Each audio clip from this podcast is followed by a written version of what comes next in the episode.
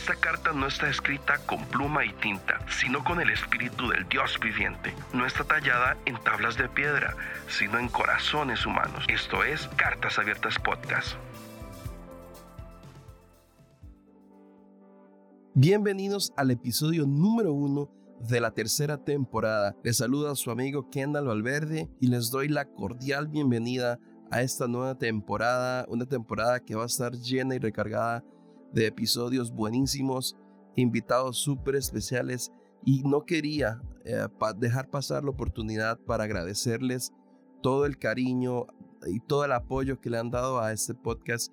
Ya cumplimos un año y de verdad que ha sido una enorme bendición la, la comunidad que se ha creado, la gente que ha compartido, todo el cariño que me envían por medio de redes sociales. De verdad que se los agradezco enormemente porque cualquier mensaje, cualquier reacción, el hecho que ustedes compartan, de verdad que me motiva a seguir adelante, a seguirle eh, dando sabor a este, este podcast eh, y de verdad que deseo que disfruten esta tercera temporada como, como yo la disfruto. Así que recuerden a seguirnos en redes sociales, en Instagram como arroba cartas abiertas podcast, en mi Instagram personal arroba Kendall Valverde C. Y recuerden que estoy aquí para lo que necesiten. Así que sin más, los dejo con este episodio con Josiah Hansen.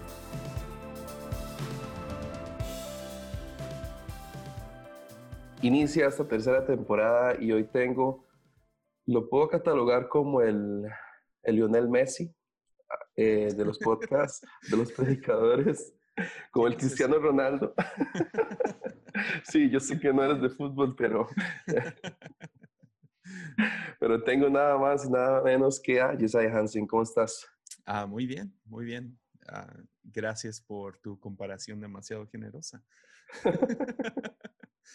Bro, de verdad que agradecerte mucho. Quiero, quiero iniciar eh, este, diciéndote que cuando inicié podcast dije, un día quiero entrevistar a Josiah Hansen. Y hoy Dios me está dando ese privilegio. Así que de verdad que muchas gracias. O sea, de verdad que sí, eh, digamos que Dios me ha bendecido demasiado con tu vida, con tu ministerio, así que de todo corazón, de verdad, gracias por estar acá. Amén. No, es un honor estar aquí contigo y, sí, me encanta tu podcast, toda la gente extraña que, que terminas entrevistando y muy emocionado por tu tercera temporada. Muchas gracias. Bueno, hoy tenemos un episodio que lleva como título La ética no es cosmética. Mm. Vamos a hablar un poco de, de ética ministerial, ética personal y, un poco lo que, lo que tal vez a lo largo de, tu vida y tu ministerio eh, tal vez has vivido en este, en este ámbito. Para iniciar esto, quisiera leer lo que dice Tito 1.5. Dice, uh, un líder de la iglesia debe ser alguien al que no se le pueda acusar de nada malo.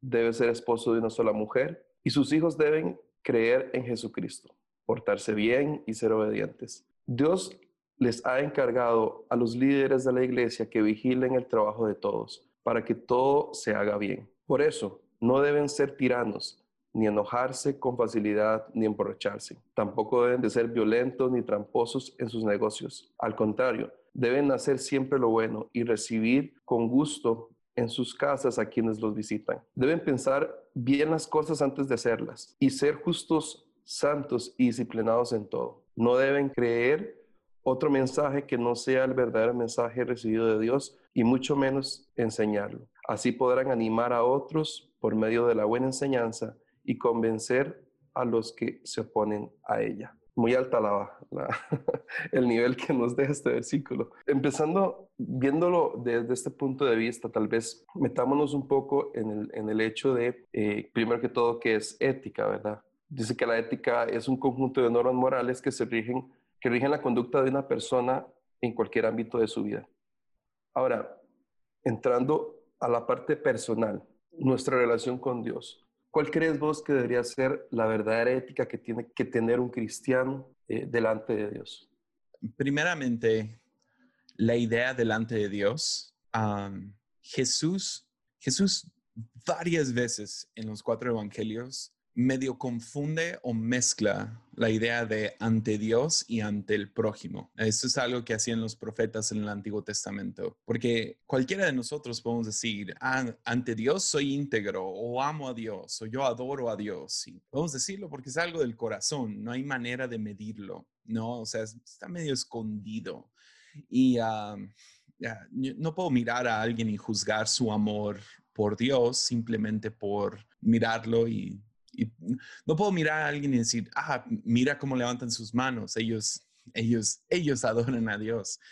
Aún en los, en los mandamientos y en las, en, en las leyes que nos da Dios, y es algo de lo cual se agarran los profetas y luego Jesús, es que no puedes amar a Dios sin amar al prójimo. Ah, de hecho, Jesús, como te digo, lo mezcla mucho. Ah, en este momento ando trabajando en la predicación de, para este domingo y voy a hablar acerca del versículo de pide y se os dará y ah, busca y vas a encontrar y toca y la puerta se abrirá. Ah, siempre, usualmente usamos este versículo para hablar acerca de cómo, cómo nos dirigimos a Dios, ¿no? Porque aún ahí mismo Jesús empieza a hablar acerca de cómo Dios es un buen padre y si, le, o sea, si yo siendo un buen padre le puedo dar a mis, si, si mis hijos me piden pan, no les voy a dar una piedra, si me piden un pescado, no les voy a dar una serpiente. Pero también en el contexto en el cual Jesús está hablando, está hablando de no juzgar a otros. Y termina toda esa onda de, de lo que tomamos como oración, que creo que sí es, termina diciendo, haz a otros lo que quieres que te hagan a ti, la regla dorada, ¿no? Ah, que todos los, los profetas y, y, y, la ley se resumen esta, en esta idea. Entonces, nosotros, nuestra manera de pensar occidental, queremos todo en uno, dos, tres, A, B, C. Entonces, este versículo se trata de que estamos hablando de Dios o estamos hablando de, de nuestra relación con el prójimo. Y Jesús nos, contaría, nos contestaría, sí, sí a los dos. Se trata de los dos. Es una mezcla de los dos. Entonces, cuando hablamos acerca de ética ante Dios, Ah, tenemos que considerar nuestra ética hacia otros. Es la razón que Pablo en este versículo está hablando acerca de cómo, con, cómo, cómo ser, cómo conducir esta onda nueva que están haciendo que se llama la iglesia. Y eh, los líderes de esta iglesia, cómo se deben de comportar con los demás. Y uh, porque cómo te comportas con los demás va a indicar cómo te comportas con, con otros. Entonces, para regresar a este versículo de de pide y se os dará, es en el aprender a pedir del prójimo que aprendemos cómo pedir de Dios, ¿no? Porque el prójimo, cuando yo le pido, me tengo que humillar. En orgullo los quiero controlar, los quiero manipular para que me den, para que hagan mi voluntad. Pero al mm. pedirles, ahora yo, yo me estoy poniendo en sus manos para que ellos me puedan contestar no. Y creo que esa es la magia de lo que Jesús nos está queriendo enseñar. Es que cuando le hablemos al prójimo, aprendamos cómo dirigirnos con Dios, que podamos pedirle algo a Dios y Él nos puede decir que no. Oh. Entonces, Jesús no está tan preocupado por la dinámica de la oración, lo que quiere es que aprendamos a pedir porque hay un regalo en la petición, ¿no? Entonces, de la misma manera, ética hacia Dios es ética hacia los demás. Entonces, ¿cómo te comportas hacia los demás? O sea, está hablando acerca de negocios erróneos o no andar manipulando a los demás y no andar cobrando de más y no, no, emborracharte y no hacer esto y no andar de en adulterio. Todo esto tiene que ver con, pues, cómo te relacionas con Dios. Termina siendo muy evidenciado con cómo te relacionas con otros y viceversa.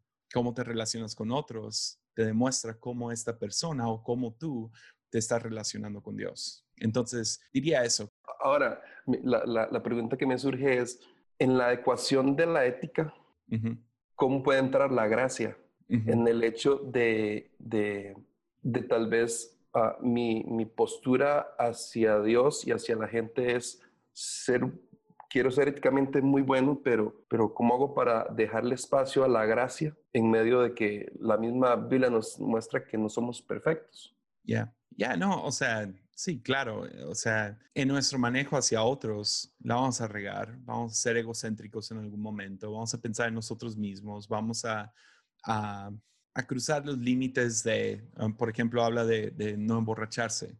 Um, en ningún momento está diciendo prohibido el alcohol, pero, ¿qué es el emborracharse? Pues es lo mismo que, adulterio, es lo mismo que uh, glotonía, es lo mismo que que todas estas cosas es, terminamos enfocándonos en nosotros y terminamos exagerándonos, exagerando y basándonos en excesos, ¿no? Entonces, todo esto sucede, pecamos, ah, es, es, parte de nuestro crecimiento espiritual, estamos aprendiendo cómo, cómo manejar relaciones y la Biblia ahí es muy clara y no hagas esto, esto y esto. Ah, no significa que el momento en que hagas una de estas cosas significa que estás fuera, porque existe gracia, existe misericordia, pero la misma gracia está ahí para ayudarnos a crecer. Entonces, ah, si eres dada, dado a estas cosas, si tú vives por estas cosas, si tú vives por ver tu, tu salario crecer cada año, si tú vives por el próximo trago, si tú vives por, ah, por no sé, tener más y más poder, Ah, más y más que presumir, ah, no, no estás ni, ni, no tienes ni las manos abiertas para recibir la gracia que Dios nos da. Y en medio de, de esta, ¿cómo decirlo? Como esta forma en la que Dios nos dice cómo actuar. Tú eres papá, ¿cierto? Entonces, ¿cómo cambió tal vez tu perspectiva eh, antes de que Sawyer naciera y, de ver cómo Dios siendo padre ahora tienes esa sensación de lo que Dios siente por, por ti, digamos, como, como un hijo y como padre, pero ¿cómo, cambia, digamos, el, el, los errores que Sawyer comete y que vos llegas a un momento en que decir, ah, es mi hijo y, y aunque sé que la regó, es mi hijo y lo amo y lo voy a abrazar igual?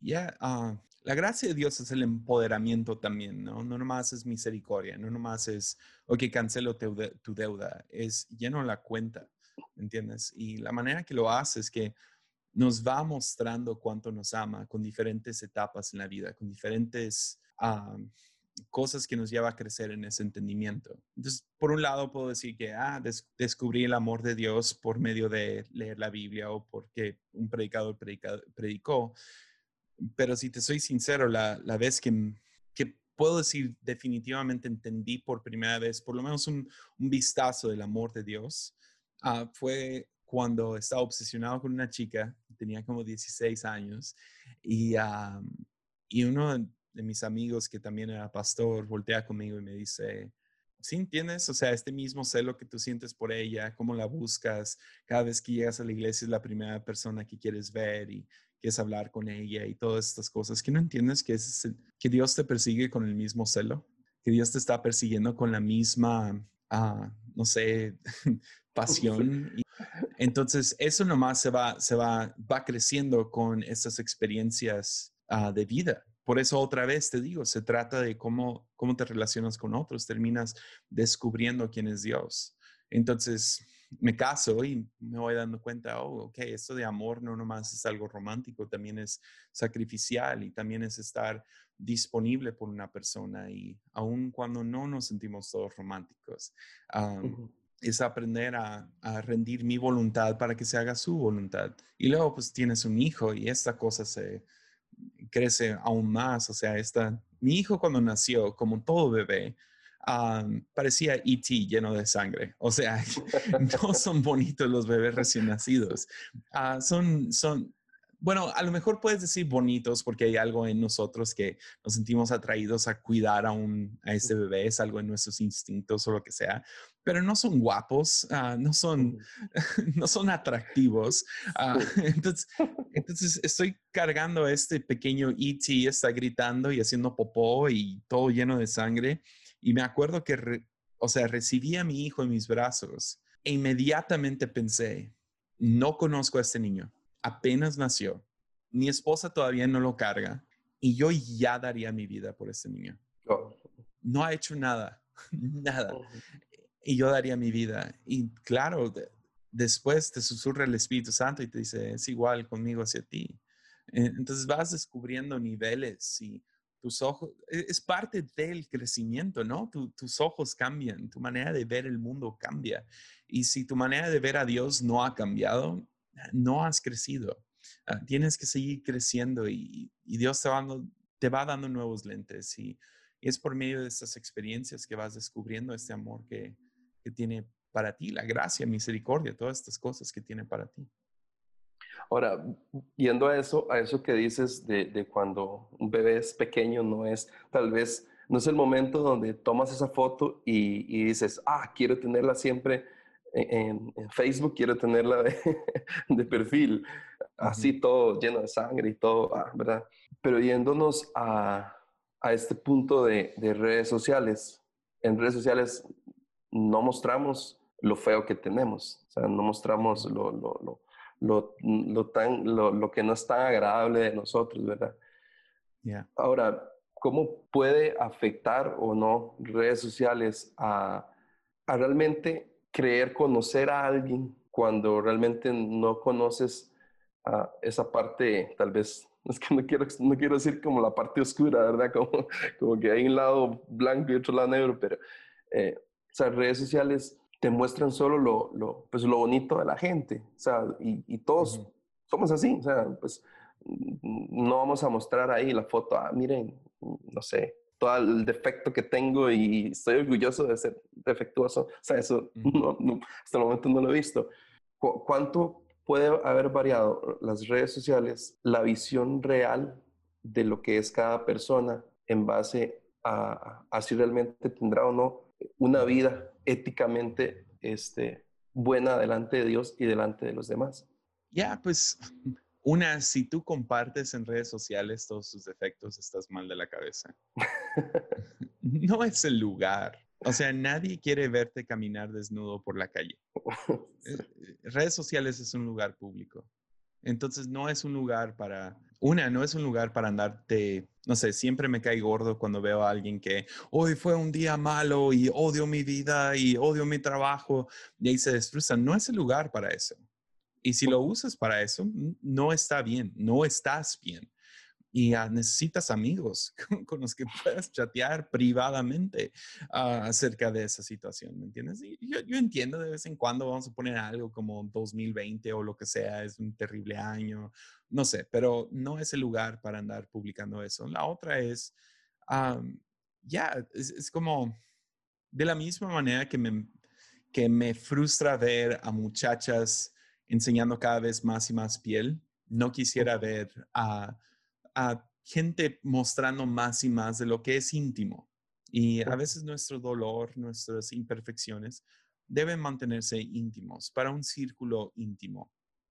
Y, eh, pero llega el otro lado, que es, pues terminamos censurando y terminamos, ah, terminamos acentuando diferentes atributos buenos de nosotros, que eso también termina siendo otro extremo.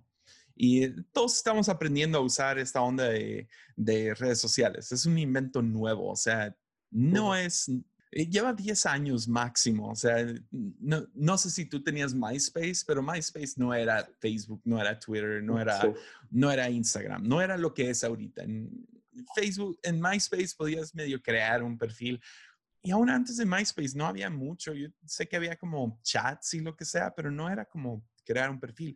Entonces no, no, no hemos aprendido, estamos aprendiendo. Entonces caemos de estos dos lados. Caemos de un lado donde censuramos de más o no censuramos para nada, que en mi opinión no es sano. Por otro lado, acentuamos de más, acentuamos lo que nos gusta de nosotros. Y todos sabemos qué es lo que nos gusta.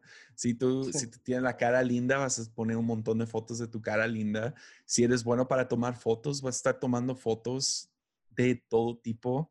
Ah, si, eres, si, si, eres inteligente, vas a andar posteando cosas inteligentes. Si eres chistoso, vas a estar creando memes y lo que sea, ¿me entiendes? O sea, eh, sabemos lo que es valioso en nuestra vida y lo compartimos y, y eso lo acentuamos. Entonces, lo que es íntimo de mí debe ser reservado para aquellos que están alrededor de mí íntimamente.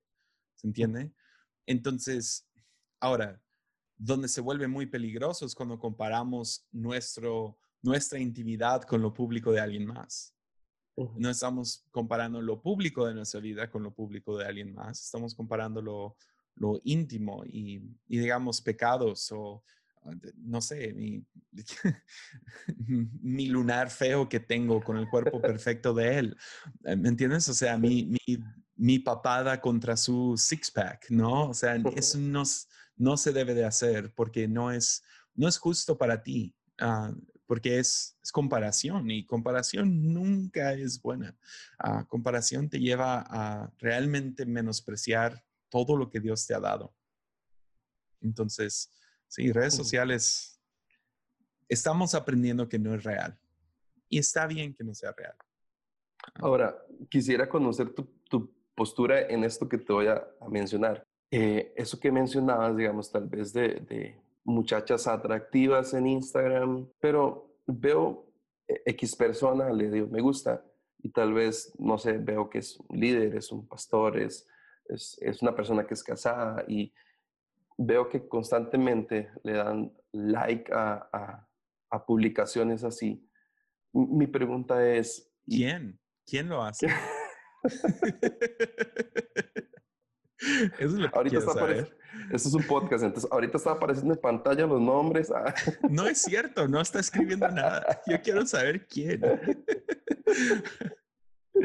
Pero mi pregunta ah, aquí, digamos, que es totalmente transparente, es qué tan sano no es para una persona que es líder, que es casado, que, que cuando yo veo eso, en lo personal, eh, o sea, no, no, quiero utilizar el término de, ah, es que no me está dando testimonio, porque no me gusta utilizarlo, sino es, o sea, me, me, me pongo a pensar que el, el por qué lo hará, ¿verdad? Entonces, ¿vos cómo ves una acción que se te viene a la mente en el tema de de esta ética que estamos hablando, de ética de, líderes y pastores en redes sociales?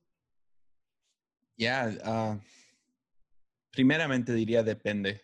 No sé cuál es la foto, no sé cuál es la relación entre ese pastor y esa persona. entonces, realmente depende. Yo no pondría una regla universal acerca de un pastor no le puede dar like a ninguna foto de una mujer que no sé, está haciendo un pose un poco, ah, no sé, o lo que sea. o es Con un versículo bíblico. porque, ahora, personalmente tengo cuidado de, no seguir a personas. Ah, hay, hay algunas mujeres en ministerio uh, que he decidido que no puedo seguir simplemente por sus fotografías. No, no puedo no las conozco, la mayoría no, no, no son gente que conozco, ah, son, son gente en ministerio que pues, se visten un poco, eh, no sé, se toman fotos en la playa mucho, lo que sea. pero, pero también puedo decir que hay algunas personas que conozco que ah, son, son buenos amigos y suben una foto donde, ok, están, están en la playa y, y, lo que sea, y a veces, a veces me la pienso dos veces, les doy like o no, y a veces, no sé, son amigos y ahí va la primera ambulancia. ¿Escuchas? Sí. y ahí va. Ah, o, o, me toca seguir algunas personas que, o sea, tengo amigos y amigas que son bastante atractivos físicamente y no voy a tener algún prejuicio de no te voy a seguir nomás porque eres alguien que, es atractivo y, o no sé, eres modelo o lo que sea. Entonces, realmente depende, depende mucho. Ah, tengo, tengo cuidado ah, con, con, eso y creo que cada pastor tiene que tener cuidado, pero también sería lento para juzgar porque hay otros factores uh, al, a esa onda. La otra, no por echarte bajo el camión, Kendall, pero tú también estás viendo las fotos. Tú también viste la foto para poder ver el like. Entonces, ahí está, o sea, es como, es como regañar a alguien por no cerrar los ojos durante la oración, ¿no? Es como, maestra, no cerró los ojos. Y es como, ¿y cómo sabes, no? O sea, si te soy sincero, no sé eso, porque si hay, no sé, porque no sigo a esas personas o me mantengo lejos no ando checando en detalle qué onda con esta foto, ¿me entiendes? O sea, entonces, ya, ah, no sé, sería mi respuesta oficial, sería no, no sé qué se hace. Uh, cada quien tiene que, cuidarse de su, de su onda. Hay algunos hombres que literal, no sé, no, no, les, no les mueve el tapete como a uno a ver esa foto y que a lo mejor se nos hace loco o decimos, nah, no es cierto. Porque, como dice el dicho, ah, no me acuerdo del dicho, pero es algo de, un león o un tigre, piensa que todos traen rayas o algo así. Hoy no sé, era por ahí va. Ya, algo así. Alguien ahí coméntelo. Ahora, este, la, entrándonos ya, a, digamos, a parte, una parte más ya ministerial, eh, y volviendo un poco al, al, versículo que tocábamos al, al inicio, ¿cuál, ¿cuál, debería de ser el rol de pastores y líderes en el fortalecimiento de la ética dentro de de su congregación, dentro de la iglesia, dentro de su núcleo? O sea, ¿cuál, cuál crees que eh, yo soy de ver las cosas así? Eh, ah, digamos, veo la palabra de Dios, pero también veo la actualidad.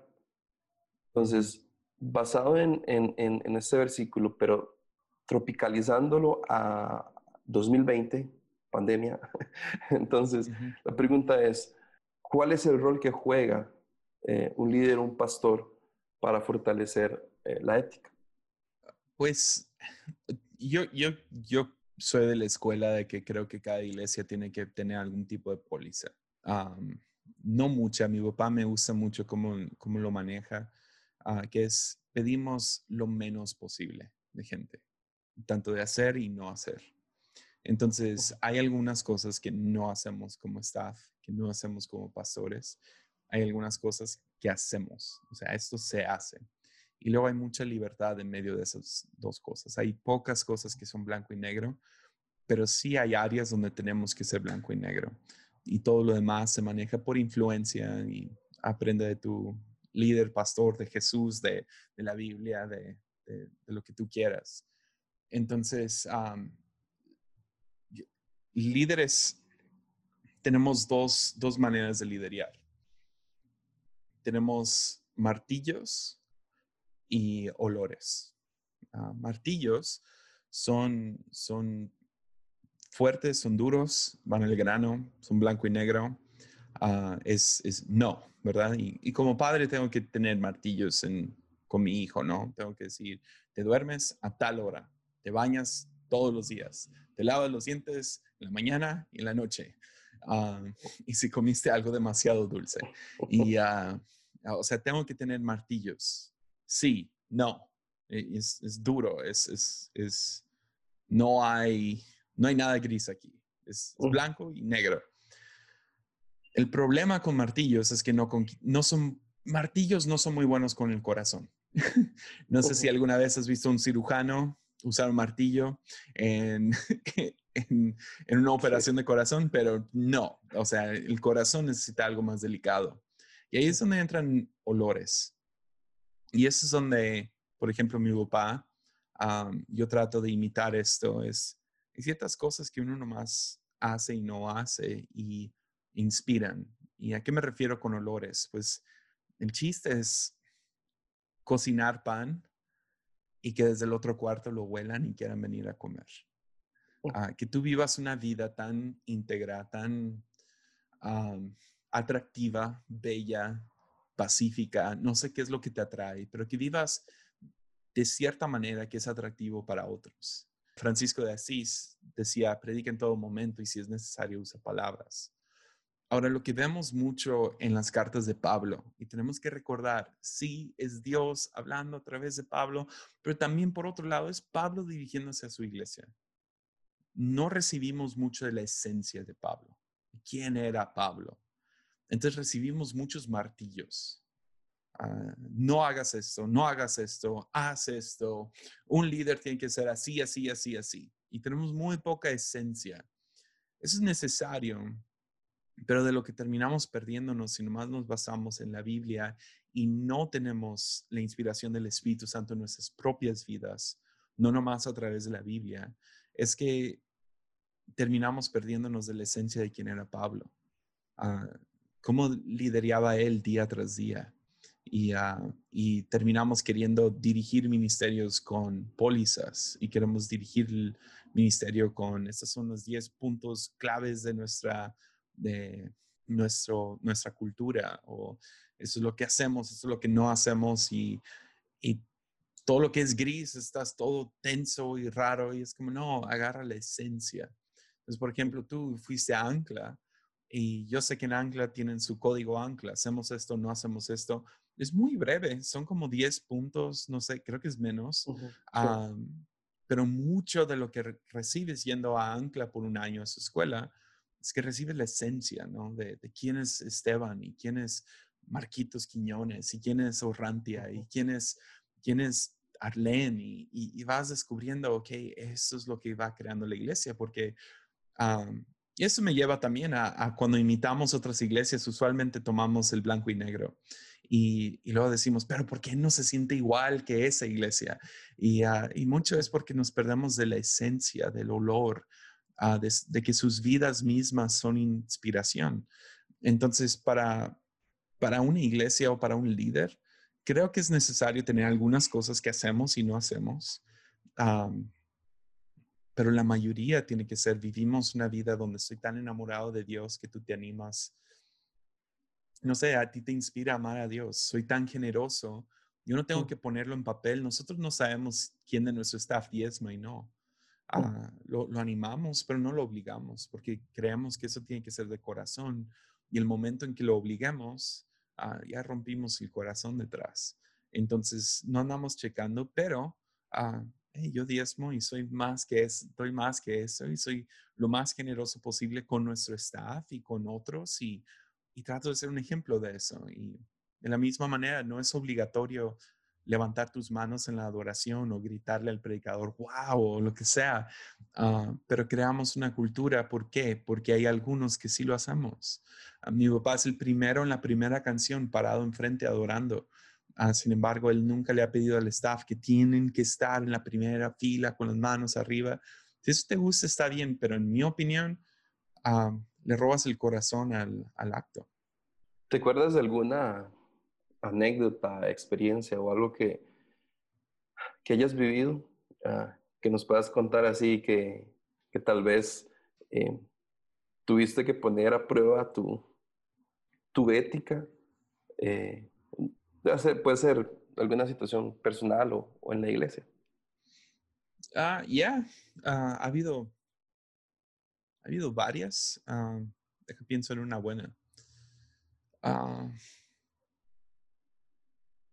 Pues hay, hay, o sea, hay, hay, una regla que sí es como martillo y es, ah, como staff, no podemos andar con el sexo opuesto a solas. y ah, a veces te ponen en situaciones muy incómodas, ¿no? Donde, uh, sí, no, no me puedo juntar en mi oficina con alguna chica del staff. O sea, no, no está bien. no es algo que hacemos. No le puedo dar raite a alguien. Y ha habido algunas veces donde ya ha sido muy incómodo porque hubiera sido mucho más fácil nomás yo ir yo y una de las chicas aquí que trabajamos muy cerca somos yo y, Ame. Ah, Ame es nuestra administradora. Y cuando llegan invitados tenemos que ir al hotel y asegurarnos de que todo está bien. Y a veces, tenemos que ir en carros separados. y yo tengo que ir a ver algunas cosas de dinero. Ella va y lleva la canasta y hace algunas cosas con el cuarto. Y hubo una vez que fui al hotel con un invitado y, ah, o sea, había, iba a llegar un invitado y Ame no pudo ir, entonces mandó a otra chica. Ella está ahí, acomoda la, la, canasta y todo, ella se va al cuarto y todo y lo regresa y, y no había forma para que ella regresara. Y estoy yo solo con el carro y no tenía, no había Uber, entonces no lo podía pedir con el teléfono y tampoco tenía nada de dinero para un taxi. Entonces le dije, ok, sí, ah, pero tenemos que pedirle a, uno de los muchachos que venga de la iglesia para acá, para irse en el carro junto con nosotros. Entonces le hablé a, a, uno de los chicos, se vino en camión o en taxi, no me acuerdo, pero duró como media hora en llegar a estar ahí con nosotros y, uh, y poder regresar. O sea, hubiera sido mucho más fácil pero eso, eso mismo ha ayudado mucho a que no se abriera ninguna puerta. Uh, ya, te digo, esa es póliza nuestra. he ido a iglesias donde me han recogido del aeropuerto una chica sola ah, y siempre es incómodo y tengo que como decir algo como, ah, sí, yo me voy en Uber o yo agarro taxi y ya es siempre incómodo, pero es, es una regla que, creo que, uh, que quiero respetar porque mi papá lo, lo ha puesto y lo voy a respetar y creo en esa regla. Buenísimo. Ahora, durante, no sé si ha sucedido en México, pero pues acá en Costa Rica, bueno, creo, creo que es algún tema un poco de Latinoamérica. Eh, hemos visto que tal vez a lo largo de, de, tal vez los últimos 10 años, el tema eh, financiero de las iglesias ha hecho que eh, del cristianismo tenga, personas externas no tengan una muy buena referencia en tema de, ministerios que han abusado del dinero este, y demás, y, y que tal vez de cierta forma eh, ha manchado el, el, el, el, tal vez el poner una etiqueta sobre el cristiano o sobre la iglesia, es que si voy a la iglesia es porque eh, quieren mi dinero, entonces yo no quiero ir. Digo porque desde, desde mi núcleo familiar, por ejemplo, mi hermano, eh, pues tiene 30 años y tal vez desde los, desde los 15 años no asiste a una iglesia porque eh, salió yendo por esto mismo que menciona. Entonces, eh, en, tema, en temas de dinero y en temas de ética, ¿qué puede hacer la iglesia para poder sanar tal vez o quitar esa etiqueta eh, que tal vez se ha tenido o se tiene, digamos, en este momento? Ah, nada. Eh, sinceramente, mucho tiene que ver con el corazón de la gente. Si alguien siente que, ah, me van a sacar mi dinero, pues una iglesia no funciona sin, sin dinero, o sea, es parte de. Ah, y una iglesia que va creciendo necesita más y más dinero para poder sostenerse y seguir avanzando. Ah, es lamentable, pero es, es la realidad. Ahora, ¿pastores abusan de dinero? Claro, eso pasa en todos lados. Ah, pero, ¿qué puede hacer un pastor aparte de, obviamente, cuidarse económicamente y, no andar, no sé, es, es, uno de esos casos que sinceramente es maldito si sí, maldito si no. Ah, yo he tenido gente de ambos lados que me dicen que no me respetan porque, por un lado, no me respetan porque no manejo mejor carro. Otros que me han dicho que no me respetan porque tengo un carro. ¿Qué se hace ahí? No hay nada que puedes hacer y ah, todo depende del corazón de la gente. Entonces, como pastor, lo único que puedes hacer es hablar de dinero de la manera más saludable que tú sepas hablarlo. y realmente no hay regla, no hay fórmula a eso. Es, es tratar de ser lo más íntegro que puedas con, con el dinero que tienes, ser lo más transparente que puedas, que no es muy, no puede ser muy transparente en México, por lo menos, acerca de dinero, porque existen los secuestros y los narcotraficantes y todo eso. Aunque si fueran a cualquier iglesia, la mayoría no encontrarían dinero. a menos de que estén en un proyecto de construcción o algo así y llevan un ratote ahorrándolo. Pero ya no, no sé, no hay, no sé, en buena onda no creo que hay nada que puedas hacer. Ahora, desde, el, desde un ámbito personal, hubo una cuenta que yo empecé a seguir en Instagram que se llama, espero pronunciarlo bien, eh, Preachers and Sneakers, donde habla eh, pues de outfits y de lo que cuesta, digamos, tal vez lo que cuestan los tenis, los relojes de pastores y demás.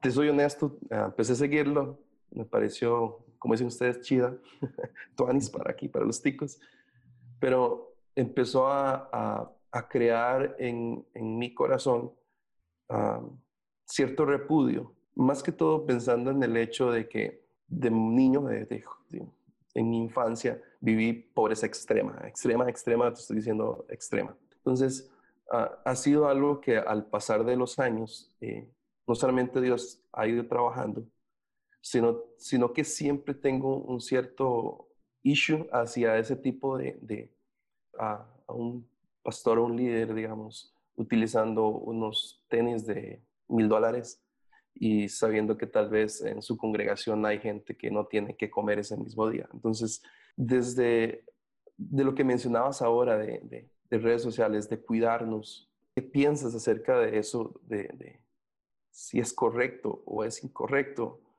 Déjate hago esa pregunta. ¿Cuánto deberían de valer los tenis de un pastor? dólares, bueno, es que aquí es diferente, aquí todo es caro. este, pero pienso que, no sé, 100 dólares, 200 dólares, que es lo que yo... ¿100 dólares? Kendall? ¿100? ¿No te hace demasiado? Es que aquí Costa O sea, ¿que no, ¿que no sabes que hay gente? No, no, en buena onda. ¿Que no sabes que hay gente en el mundo que gana eso al... O sea, ganan 100 dólares que cada tres meses? Sí, ¿no? O sea, hay gente que vive de 2 dólares al día en el mundo. Y un pastor se puede decir, con tenis de 100 dólares, ¿no se te hace demasiado? Sí. Claro, ¿no? Entonces, ¿cuánto debería ser bueno? ¿Cuánto valen tus tenis? Mis tenis, bueno, ahorita los que tengo puestos me los regalaron. este, ¿Pero cuánto valen? Los, los, los, los, bueno, los últimos que, que compré me costaron 40 dólares. 40 dólares. 40. O sea, ¿sabes que hay gente que gana 2 dólares al día? O sea, ¿ves hacia dónde va esa onda? Sí. Depende de qué lado estás. Siempre. Por eso no es bueno jugar ese juego. Te aseguro, Kendall, tú tienes AirPods, los puedo ver. Estamos haciendo Zoom en una computadora, no sé qué computadora tienes, pero me imagino que es Mac porque traes AirPods. Estás usando tenis de 40 dólares. Yo entiendo, te los regalaron, pero esa es la excusa de todos estos pastores. Le regalaron estos tenis. Yo traigo unos Yeezys en este momento. ¿Sabes, ¿Sabes cuánto me costaron a mí? Nada. Me los regalaron. Yo no he comprado tenis en cuatro o cinco años. Porque voy a lugares, me regalan tenis. A un amigo me regala unos tenis. Es mi cumpleaños, alguien me regala unos tenis. Y chidísimo. Yo vivo con tenis muy buenos todo el tiempo, pero sí gasto demasiado en libros y en este equipo de podcast y también traigo mis AirPods y yo gasto demasiado dinero en otras cosas que cualquier persona pudiera apuntar el dedo y decir, pues tú gastas en esto y en esto y en esto y en esto. Es la razón que Jesús fue tan claro vez tras vez tras vez, no juzgues, porque no te va a ir bien. Porque el momento en que tú apuntes el dedo, alguien te puede apuntar a ti el dedo.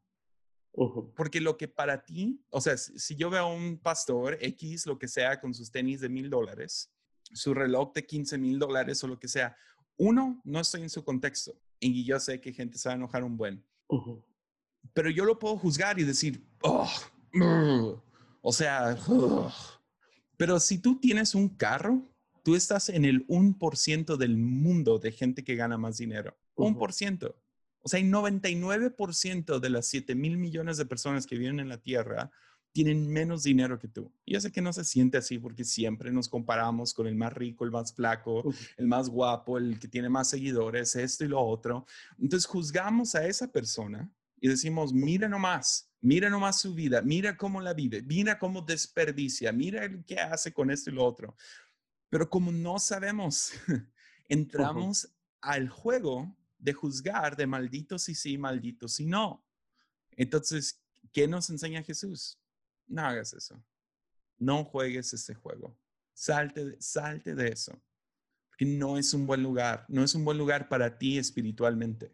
Que no te importe, porque el momento en que te importa, todo tu enfoque se va ahí y te vuelves uno, te vuelves mal agradecido por lo que tienes. Tratas de tumbar a los que tienen y, y no te preocupas por los que no tienen. Si tú te la pasas comparando tu pieza de pan con las dos piezas de pan del vato que está a un lado, te desenfocas de que tú tienes demasiado pan y deberías de darle un poco de ese pan al que está del otro lado que no tiene pan. Ese es el chiste. Pero entramos a este tonto juego donde empezamos a compararnos unos con otros y ellos tienen más y mira nomás es, la razón que, en mi opinión, esa cosa de Preachers and Stinkers es una basura. Porque nomás desenfocó a todos a, mirar los tenis de los pastores. What? ¿Qué, importa? Además, me consta que la mayoría de esos tenis son regalos. Lo sé, ¿Por qué? Porque también tengo amigos súper ricos que me regalan tenis. Y están bien chidos los tenis. Yo nunca podría comprar estos tenis en mi vida. O sea, están por romperse mis Yeezys. Estoy checando en línea cómo comprar Yeezys nuevos. No, usa mis Adidas de 20 dólares. O sea, eh, whatever. No, están chidos, también cómodos. Yo creo que se me ven bien. Pero, ¿qué hago? ¿Los vendo cuando alguien me da un regalo? Si yo ahorita voy a tu casa y te traigo un regalo, te traigo, no sé, no sé qué es lo que más te gusta, pero digamos que te traigo un carrito de colección caro, bonito, y tú lo puedes poner ahí, no un carro grandote, ¿no? Pero un carro de esos que pones en tu, en tu librero y está bonito y todo eso. Y luego estás sirviendo a, en una congregación y llega alguien y ve ese carro y dicen, ay, Kendall, qué, qué bonito carro tienes ahí en tu librero digamos que cuesta unos 200 dólares ese carro. ¿Qué haces? ¿Me faltas el respeto a mí por vender ese regalo que te acabo de dar? ¿Para darle el dinero a quien sea o nomás esconder que no tienes nada de dinero? ¿O te aguantas y dices, ya, está bonito ese carro, fue un regalo de un amigo? Y qué injusto sería que esa persona que entró a tu a tu casa y le toma una foto y luego postea la foto en Instagram y dice, mira nomás lo que tiene que andar. ¿Qué no es injusto? Te prometo que tu reacción como ministro sería voltear a esa persona y decir, ah, necesita sanidad porque está tan enfocada, está tan enfocado en mi carrito. Cuando Dios es generoso, Dios le puede dar a él lo que él quiera y, y ah, no, no para predicar el evangelio de prosperidad ni nada, pero en vez de andarte comparando con alguien más, mejor sánate de eso. Porque envidia, el no envidiar a otros es un regalo. Y, es un regalo que tiramos a la basura cuando empezamos a compararnos con otros. Pero qué chido oh. sería vivir una vida sin envidia y sinceramente creo que es algo que Dios nos quiere dar como regalo. Entonces, envidio a los de Preachers and Sneakers en buena onda, no para nada. No me importa su ropa. Hay otras cosas que me importan y hay otras cosas que envidio y tengo que checar mi corazón, pero ¿sabes qué hace? Me roba el gozo cada vez de lo que ya tengo. Ahora, entrando, hablando un poco acerca de eso que, hablas del, juzgar. Entonces, ah, mi, última pregunta para ir cerrando es, ¿cuál debería de ser nuestro corazón para evitar que el, juzgar se vuelva un checklist para saber si, si Kendall o si Jesiah Hansen o si cualquier pastor cumple con las reglas de ética. ¿Cuál debería ser realmente nuestro, nuestro corazón eh, ante, ante todo, ante lo que vemos, ante lo que, lo que nos causa, eh, nos choca, digamos, como esto que mencionamos ahorita? Cuál debería ser o, qué mensaje le, le, quisieras darle a los que nos escuchan eh, en base a ética y, juicio, por así decirlo. Pues una vez le preguntaron eso a Jesús, que cuál de todos estos 665 mandamientos es el más importante. ¿En cuál me enfoco? ¿Cómo resumo todo esto? Jesús lo resume en dos. Amarás al Señor con todo tu corazón, alma, cuerpo, mente y amarás a tu prójimo como a ti mismo. Ese es el chiste. Esa es tu lista de ética. Claro que dependiendo de ciertas culturas, ciertas ciudades, ciertas cosas, pues vamos a cuidarnos. ponemos algunas, algunos reglamentos, no se me hacen malos. O sea, los fariseos pusieron un montón de reglas sobre su gente. Demasiados martillos, en mi opinión. Pero todos nacieron desde el corazón de, pues quiero que, quiero, quiero que que la gente pues no se ni acerque al pecado, ¿no? Pero Jesús destruye todas esas reglas y lo vuelve a esencia que es amarás al Señor y a tu prójimo como a ti mismo. Entonces, ya, eh, así yo lo resumiría. Esa es tu ética ahí, es tu checklist. Check uno, amarás a Dios con todo, con todo lo que tienes. Y a tu prójimo como a ti mismo. Ahí viene la segunda ambulancia. Jessy, de verdad, gracias. Gracias por, por haber estado acá en, en cartas abiertas, de verdad que es una bendición todo lo que, lo que, lo que hemos compartido. Eh, realmente, bueno, el tiempo se fue volando. Ese es el tema, siempre pasa en podcast. pero, pero gracias por, por, por, apoyar el proyecto, gracias por estar acá, gracias por, por, por, por ser de ejemplo para, para toda esta generación. Eh, antes de despedirnos, eh, curiosamente ahora temprano eh, escuchaba una predica que tienes en YouTube cuando cuentas todo tu testimonio y, y veo que y veo a una persona que, que, ha querido reflejar a Jesús en todo lo que hace y, y mi deseo desde que empecé el podcast es que personas con, con sus vidas que, que han impactado, que han ayudado, que, que realmente han querido eh, bendecir a otros. Eh, hoy, eh, el que estuvieses aquí de verdad es un enorme privilegio porque sé lo que Dios ha trabajado en tu vida, sé lo que todo lo que Dios ha hecho y lo que está haciendo. No es simplemente porque te lees no sé cuántos libros al mes, sino porque realmente Dios ha hecho la obra en tu vida y en tu familia. Así que infinitas gracias por estar acá.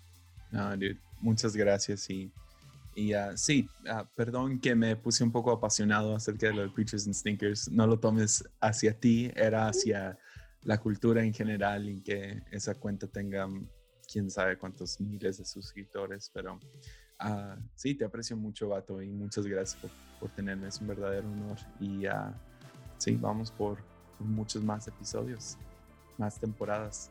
Así es. sí, muchísimo. Muchas gracias. Hola, gracias. Un abrazo.